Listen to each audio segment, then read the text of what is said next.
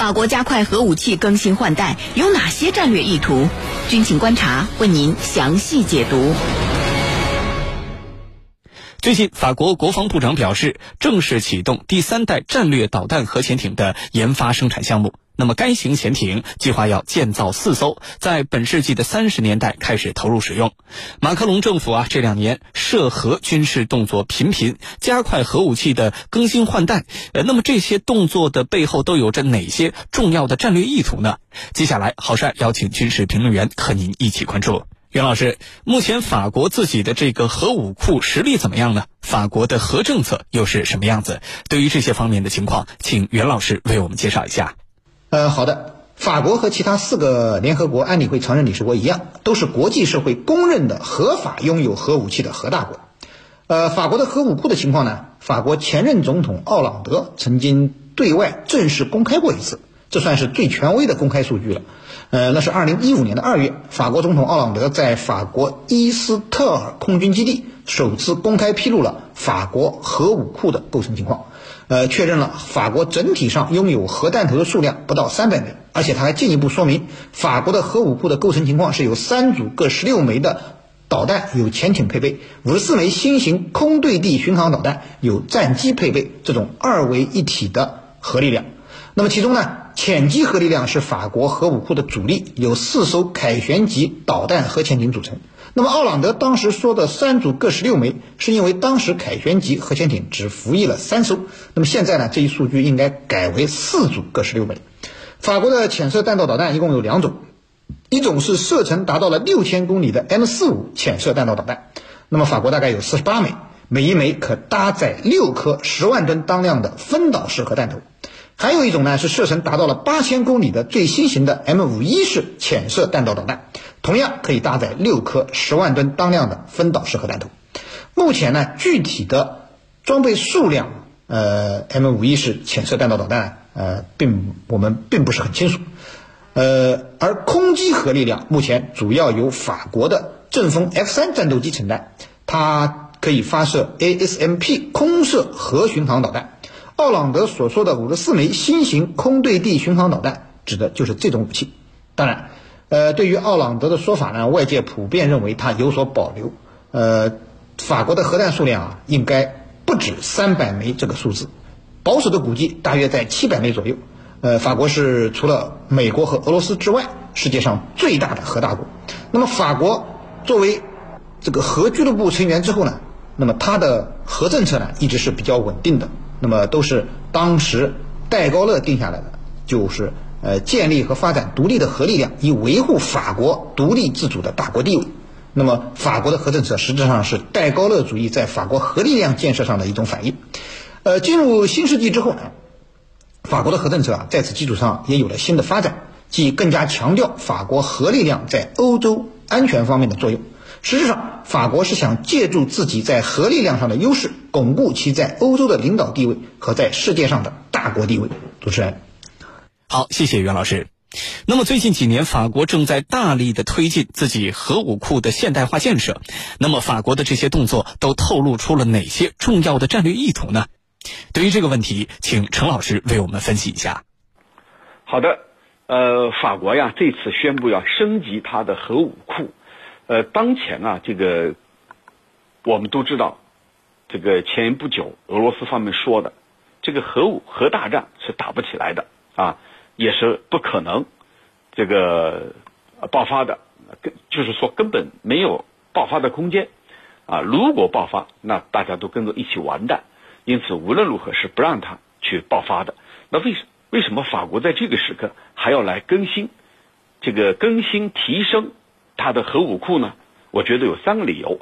第一个就是法国现有的核作战装备，就是它的核武库的构成已经很老了。呃，比如说啊，它的这个凯旋级这个战略导弹核潜艇是什么时候的呢？是最早始于一九八一年。咱们算算看，今今年是这个二零二一了啊。四十年的时间，那么如果说你还不更新，这四十年是什么概念？未来再过一段时间，可能它就失效了。所以这一次，呃，这个法国认为，目前的自己的核武库急需要更新啊。虽然总体上来说，它还不到报废的时候，但是呢，你如果还不把它列入议事日程，那未来的这个核武库、核武器，你就不可能去有精力、有这个预算去更新换代。只有把它列入计划，把它这个作为一个计划和目标，才能够去一步步的推进。这是法国的第一个意图。第二个意图呢，就是受到了刺激。什么刺激？就是这些年来，其他的拥核国家都在进行核武库的更新、改造、升级。那么这一点，以美国是最为明显的。在特朗普时期，美国出台了一系列的降低核门槛、核使用门槛的这样一个做法，就是说，把使用核武器的门槛进一步降低。我可以使用核武器，而且把核武器小型化。这样的话，我使用它。受到的谴责可能更小，因为我的影响啊，它所产生的这个副作用、负面影响不会很大，从而呢增加核武器使用范围。那么，既如此，你美国的做法必然会刺激到法国，让法国觉得，那你再这么做，我也不能不做呀。那么，其实这就是我们通常所说的军备竞赛，只不过它是核竞赛、核军备竞赛，大家都拿。核武库的更新、改造、跟呃这个升级换代，来作为相互之间进行制衡的一个筹码。那么最后一个理由是什么？最后一个理由就是呃这些年来，在法国看来，这个他公开，法国总统马克龙就公开说过，北约脑死亡。那么未来的体系，这个欧洲体系里头，到底要靠谁？马克龙说：“北约脑死亡，那就是北约靠不住。那我要靠谁？靠我自己，靠我法国，由我法国来领先整个欧洲的防务啊！欧洲是欧洲人的欧洲，不是你美国的。那这一点啊，在法国特立独行的外交政策历史上是可以看得很清楚的。那从此呢，我们也可以理解为，就是法国在这方面，他有意识的来率领整个欧洲啊，他要为欧洲来保驾护航。”他要起到这样一个作用啊，这也是马克龙提议要成立欧洲军，就欧洲人自己的部队，而不再依赖美国人来保护我们啊，这个也是这样的一个考虑。主持人，好，谢谢陈老师。这次法国提出了第三代战略导弹核潜艇项目，那么这新款的导弹核潜艇，呃，有哪些特点呢？对于法国的核力量建设意味着什么？请袁老师为我们分析一下。呃，好的，法国计划启动的第三代新型战略导弹核潜艇啊，这个项目被命名为呃 s i n l e r 三 G。那么新型的战略导弹核潜艇研制成功之后呢，呃，将逐渐取代现有的凯旋级核潜艇。按照法国的计划，首艘新型战略导弹核潜艇将在二零三五年入役。呃，此后呢，将会以每五年建造交付一艘的速度，一共要建造四艘。那么以取代现役的四艘凯旋级核潜艇，作为法国全新一代的第三代战略核潜艇，法国这个呃核潜艇呢将具有三新的特点，即新新形象、新技术和新能力。首先呢，该型战略核潜艇啊将在凯旋级的基础上进行一个全新的设计。按照法国国防部的说法呢，它将比凯旋级有更大的舰体和更重的吨位。其次呢，它将使用法国最新的弹道导弹和核反应堆技术。此外，法国还准备为它研发全新的颠覆性技术，新一代的侧翼阵列和船首声呐，以及拦截阵列、回声探波技术和水下电话等等，都将在这艘核潜艇上得以应用。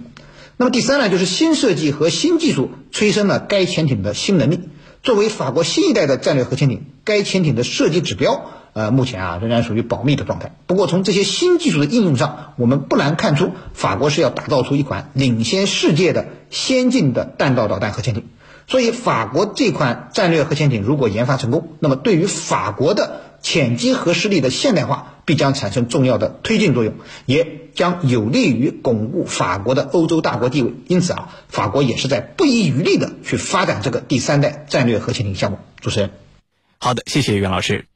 我们注意到啊，英国在脱欧之后，欧洲现在形成了一个就是法国和德国两驾马车并驾齐驱的局面。那么接下来，法国能够承担得起欧洲的安全防务责任吗？法国在欧洲的领导力会不会继续提升？请程老师为我们分析一下。好的，那这次呀，这个法国要提升、改进自己的核武库，那未来它真的能在欧洲承担起防务重任吗？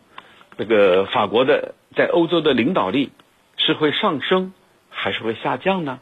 其实，法国不遗余力的发展核武，就是和他的这个所谓的大国心态是有关系的。而目前呢，整个欧洲的情况，欧洲的地缘政治的变化，对法国来说，恰好是他彰显自己在欧洲影响力、统治力的最佳的时机。那么，这里有几个原因：一方面，英国脱欧了。啊，英国你也是核国家，那么你英国一脱欧，你就不是欧盟的一部分，而我法国呢，就变成唯一了，变成欧盟体系里头唯一拥核的国家，这可不得了。德国经济很牛，但是它不是核国家，而我法国呢，你英国退出来了，我是唯一的，你以后欧洲你需要核保护吧？核保护那无非就是美国和和法国了，美国还远在万里之外，而我呢？而我是欧洲，我们在我们是自己人，我可以保护你们啊。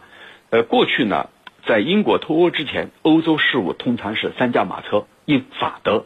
现在呢，你英国退出来了，德国呢，你主要是经济建设，更关注经济和安全。而我呢，法国呢，就成为唯一的、独一的拥核国家。那这样的影响力啊，跟以前相比，明显是这个不一样的。那么在另外一个方面呢，这个特朗普时期所推行的所谓的“美国优先”，也给美国和盟友之间的关系带来了冲击，啊，特别是很多的消极影响。那么，像美国政府的言而无信啊，还有呢这个“美国优先”的这种经济政策、贸易关税，以及退出伊核问题协议等等这些做法，都加剧了美欧之间的矛盾。那么，这在法国看来，恰好是我欧洲啊需要重拾影响力和信心的时刻。那么，我法国在欧洲的主导力就会更加明显啊。这个理念啊，在法国国内，在法国的政界是拥有很多的支持的啊。那么，法国他很希望能够主导整个欧洲，主导欧盟成为世界的重要一极啊。这是第二。呃，那么第三个呢，就是呃，刚才我们也讲到的，法国他很希望成立以法军为首的欧洲军啊，以法军为龙龙头的欧洲军。这也正是为什么法国军方最近啊，连续在这个非洲北部啊，还有这个其他一些地方出现高调的出现。进行军演啊、防空啊等等，为什么会出现这样的情况？就是法国认为，未来我欧洲人要有自己的部队，这个部队，这个毫无疑问，我是领头羊，我是成为主导者。所有这一切啊，都跟法国未来要扮演更加强势的角色是有关系的。主持人，好，感谢我们两位军事评论员的精彩解读。